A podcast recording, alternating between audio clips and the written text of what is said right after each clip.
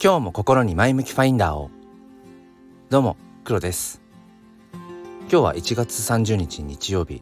えー、これを撮っているのは朝の5時42分です。ちょっとね娘がなんかうーん鼻水ぐずぐずしつつこう昨晩まあ、寝ていてまあ今も寝てるんですけどもなんかそのね鼻が詰まってる感じがもうなんか気になっちゃってまあ心配でっていうのもあるしあとはなんかそのこう寝息というのかな？吐息というか。時々それがこう鼻にこう詰まる感じ、えー、それがなんかね、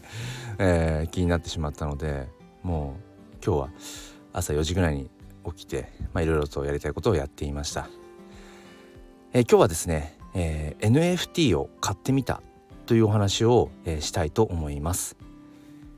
このチャンネルは切り取った日常の一コマからより良い明日への鍵を探していくチャンネルです。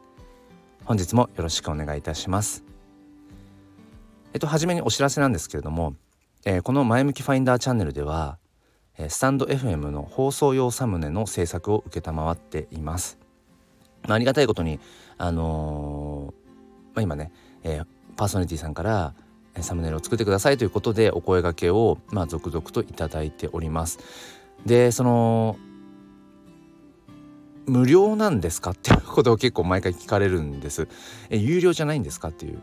まあ、それぐらいなんかすごくね、あのー、まあ、喜んでいただけてるってことなんですけれども、まあ、僕自身そのうんなんだろうな別にそのサムネイル作りをビジネスにしようとかうんなんかそれを収入源にしようとかっていうのはまあみじんも思っていなくてただなんかなんだろうなうんそういうふうにね、まあ、せっかくそのやっぱり作ってくださるのであればなんかお金をお支払いしたいですっていう方もいらっしゃるし、まあ、ちょっとその辺りのねうんまあなんだろうマネタイズっていう部分に関しては、まあ、考えていってもいいのかななんてことをかん、えー、思っています。まあ、ともあれ、まあ、まだまだこう自分としてもねうんまあ、挑戦し始めたというか、まあ、お試しというところもあるので、えー、もし興味がある方、えー、とりあえずは無料というかお試しという感じでお声がけいただければと思います。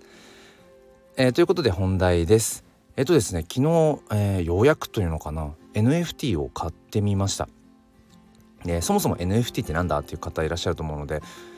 簡単に説明できるかなどうだろうな。えっ、と説明してみますね。NFT というのは、えー、 Non-Fungible Token。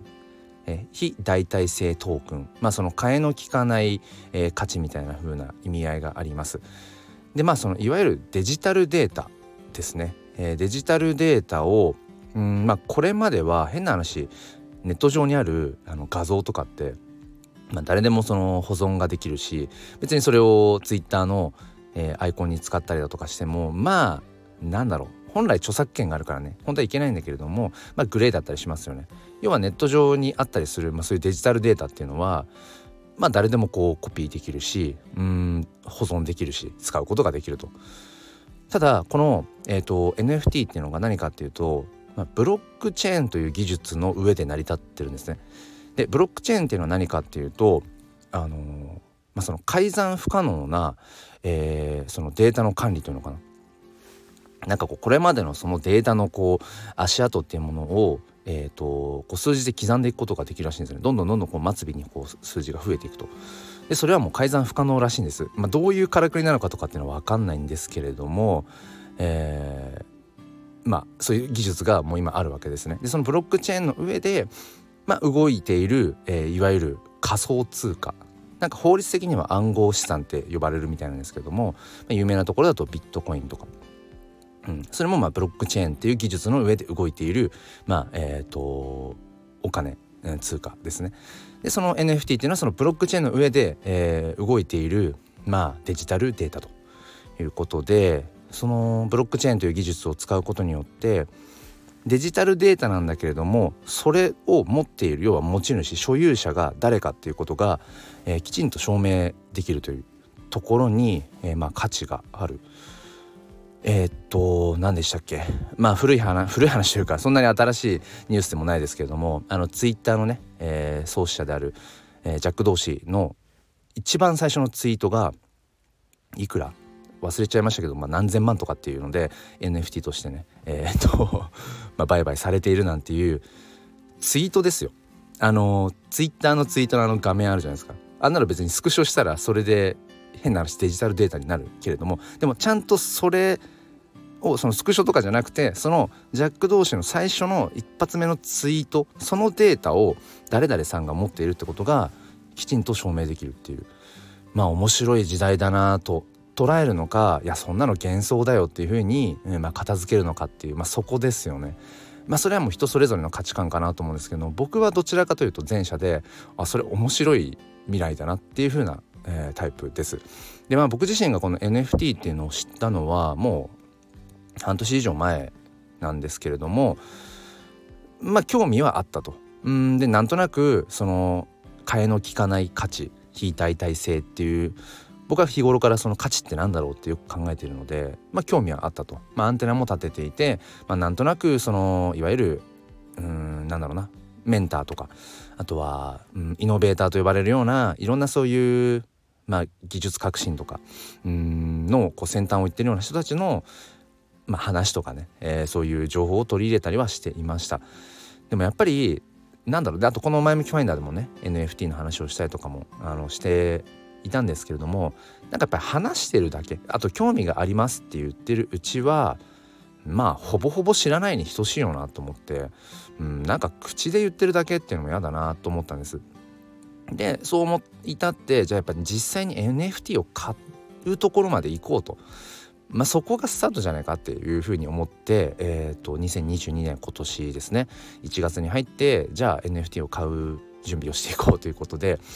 もう気持ちはあるある程度ねあったんですけどもなかなかやっぱり0から1だからこの何か新たなことを始める一歩目って一番なんかやっぱ遠かったりするんですよねその一歩目が一番エネルギーがいると。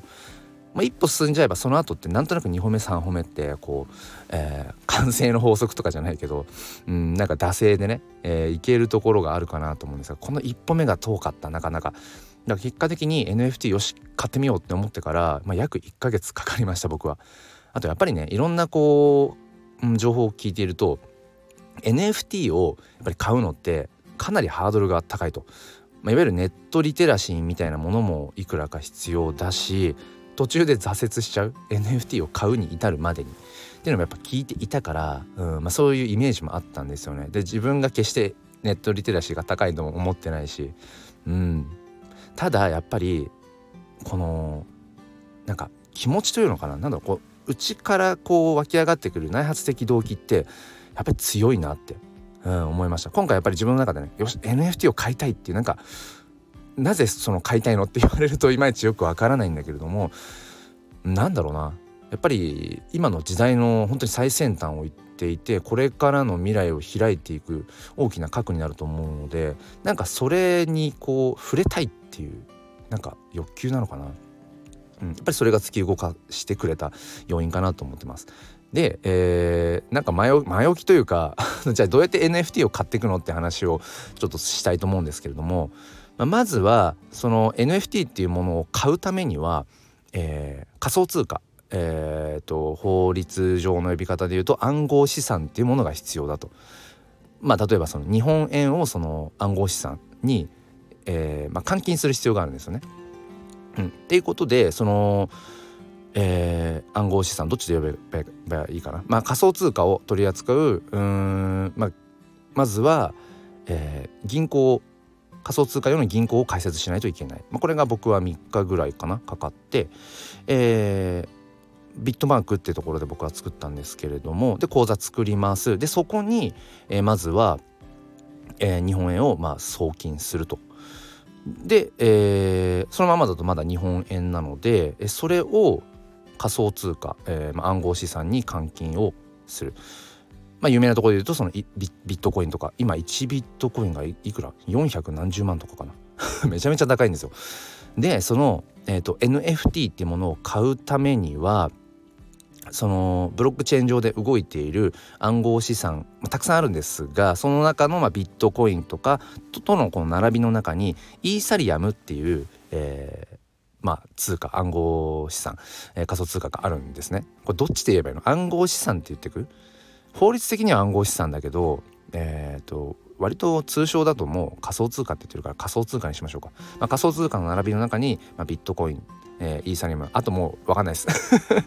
でそのイーサリアムっていうのが必要だからイーサリアムを、えーまあ、日本円と交換すると。これもねレートがねまだ全然いまいちよく分かってないんですけれどもどれぐらいだったかな？えっ、ー、とえっ、ー、と1万円出してえっ、ー、と0.00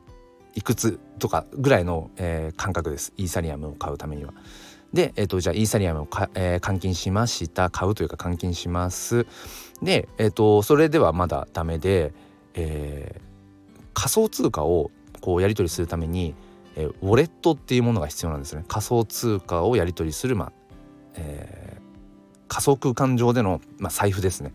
でそのまあ、えー、アプリというかそれをインストールします。うん。で、まあ、それはもう本当にアドレス一つあれば、えー、世界中誰にでもどこにでも、えーと、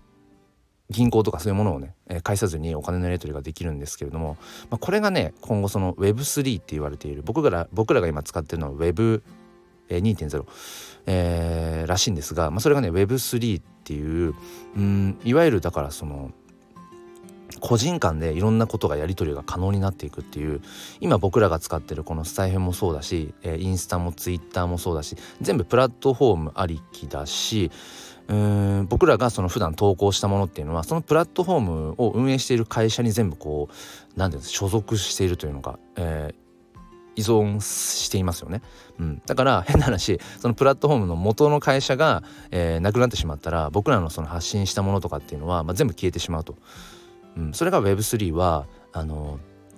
何て言うのかな。こう個人間でのやり取りっていうものが、えー、できていくのでよりうん僕らの表現の自由みたいなところが広がっていくそうです。まだまだ Web3 に関しては僕もいまいちわからないところが多いんですが話を戻します。っていうところで NFT を買うためにえっとその仮想通貨を取り扱うための銀行口座を作ります。そこに日本円入れます。えー、そして NFT を買うための、えー、仮想通貨であるイーサリアムを、まあ、換金買いますで、えーと、仮想通貨やり取りするためのウォレットというアプリに、うん、そのイーサリアムを移しますでこれに今、まあ、財布の中にイーサリアムという通貨が、入ってる状態ですよねいくらか。でその状態で、えー、NFT がそのまあ売買されている有名なところのオープンシーという、まあ、サイトがあるんですけれども、まあ、そこに行き、うん、自分がこう気になる NFT を探す、まあ、僕は今回その、まあ、アートとか、えー、と音楽とか、まあ、なんかいろいろあるんですけれどもまあ、ツイッターとかで使えるアイコンを探そうかなと思って、えー、アートの中で探していきました。で、えー、と本当にピンキリなんですよね。あのー、まあ安いものだとうん、1,000円以下とかで買えたりしてで、まあ、高いものだと 本当に何千万とかっていう本当そういう、えー、世界です。でえっ、ー、とそのオープンシーっていうのが、まあ、主だったその NFT を扱売買を扱っているサイトなんだけれどもあの手数料と言われるガスガス代っていうのがすごい高いんですね。うん、だからなんか他にもそのもう少し手数料が安く使えるなんかねポリゴンっていうところもあるみたいなんですけどちょっと僕はねそっちでのやり取りの、うん、仕方が難しくて、うん、だからもういいやもうシンプルに王道なところの、まあ、ちょっと手数料は高いけれどもガス代は高いけどもうオープンシーで、えー、と探そうと。うんまあ、そんなにたくさん買う予定も今のところないしとりあえずまず NFT をとにかく買うっていうことが大切だと思ってオープンシーの中で探していきました。でまあ自分のねその財布事情 仮想通貨ウォレットの中に入っている、えー、イーサリアム、えー、そのお財布事情と相談しつつまああの幸いね手の届く金額の中で気に入るものがあったので、えー、それを買ってみました。でも買ってみるっていうのはもうこれワンクリックで完了するのかなと思ったらそんなことはなくてでしかも全部これ英語なんですね。ここにたどり着くまでに。いろんな部分で。だから本当になんか翻訳しつつ進めていって。うん。でじゃあ、えーと、この NFT を買いますと。うんじゃあそのウォレットから、えー、送金しますで見た時にびっくりしたのが結局僕が選んだもの自体はうん700800円ぐらいなんです元のその、えー、デジタルデータの値段としてはね800円ぐらいの。でも結局そのいわゆるガス代っていう、えーと、手数料のところがかかっえっとねかかって込み込みで結局4 5,000円ぐらいかな手数料がバカ高いっていう。まあそれがやっぱその結局イーサリアムうんを使ってのやり取りの上でそういうガス代がかかってしまうっていう。まあだからそれぐらい今いろんなものが高騰してるんですよね。仮想通貨上でっていうのが。NFT っていうものがまあすごく盛り上がってきてるっていう証拠でもあるんだけれども、まあ、手数料がちょっと高いなと、うん、いうところですね。まあでも、まあ、これもね勉強代だっていう感じで、えーまあ、購入をしただ本当にこれ自分の自分が所有者になってるのかっていうのも最初分かんなくてでそれどこを見たら確かめられるんだろうとかっていうふうに見ていって確かめてあちゃんとこの NFT デジタルデータは僕が所有者だってことがまあちゃんと、えー、分かるようにその見方も分かってあとはえこれどうやって保存するんだみたいな、うん、そういうのもいちいち分かんなかったりとかして結局なんか一日かけてというか、まあ、もちろんねその昨日ね休日の中で、えー、家族との時間もあるし、うん、だから合間合間を、えー、縫って なんか1日ぐらいなんかそのそんな NFT に関わることをしていました。でもやっぱりうんたどり着いて思ったことは何だろうなたどたどり着いちゃえばうんもうなんだろう。もう簡単っていうか、うん、一回そこまでたどり着いちゃえばもう次購入する時とかねうん2回目3回目とかっていうのはまあ簡単にできるだろうしだ本当にその最1回たどり着いてしまえばっていうところはありますよね。でもなんかその NFT をようやく買う買うって言ってて買ってみて思うことはうんこのデジタルデータ、うんまあ、デジタルデータ資産っていうもの、人によってはそこにそのそのお金を支払うっていうことに、え、価値を見いだせない人もいると思うんですね。ただ今回ねやっぱり自分自身が NFT っていうものを買ってみて思ったのは何だろうやっぱりそのお金を払ってそのデジタルデータを買ってその所有者になっているっていうこと。なんかねこれがやっぱりそのまあ新たな文化カルチャーだよなと思って。でそれを、えー、例えばツイッターのアイコンにしているっていうのがまさにその NFT というこれから、まあ、新たな価値観のもとにこう開かれていく未来っていうそのなんか哲学をアイコンっていうものを通してなんかまとっているようななんかねそういう気分になりました、まあ、だから不思議な感覚だなっていうふうに思うんですけれども、うん。まあ、やっぱり実際に自分でね、えー、やってみるっていうのは大事だなと思います。百分は一見にしかずじゃないけれども、まあ、ようやくちょっと NFT っていうのがなんだその引用ではなくて自分の体験談として語れるようになったのが、まあ、すごく面白い嬉しいなっていうふうに思っています。めっちゃ喋っちゃった。これ最後まで聞いてくださる方いるのかな？ちょっと分かんないですけどいいんです。あの話したいことを話します。で、えー、と最後になるんですけれども冒頭でもお伝えしています、えー、僕は、えー、財布の、うん、放送用のサムネイルを制作をね、えー、先週ぐらいから始めました。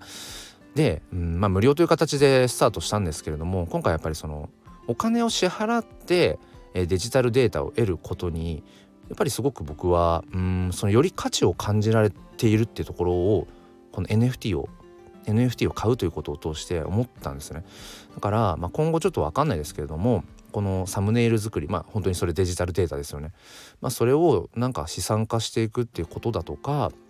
やっぱりきちんとそこに、まあ、マネタイズそのお金儲けのためにとかじゃなくてうんきちんと対価としてうんお金を支払うのでそれを、えーと、きちんと自分のサムネイルとして、まあ、所有したいですみたいな。別にねその NFT と紐付けないとしても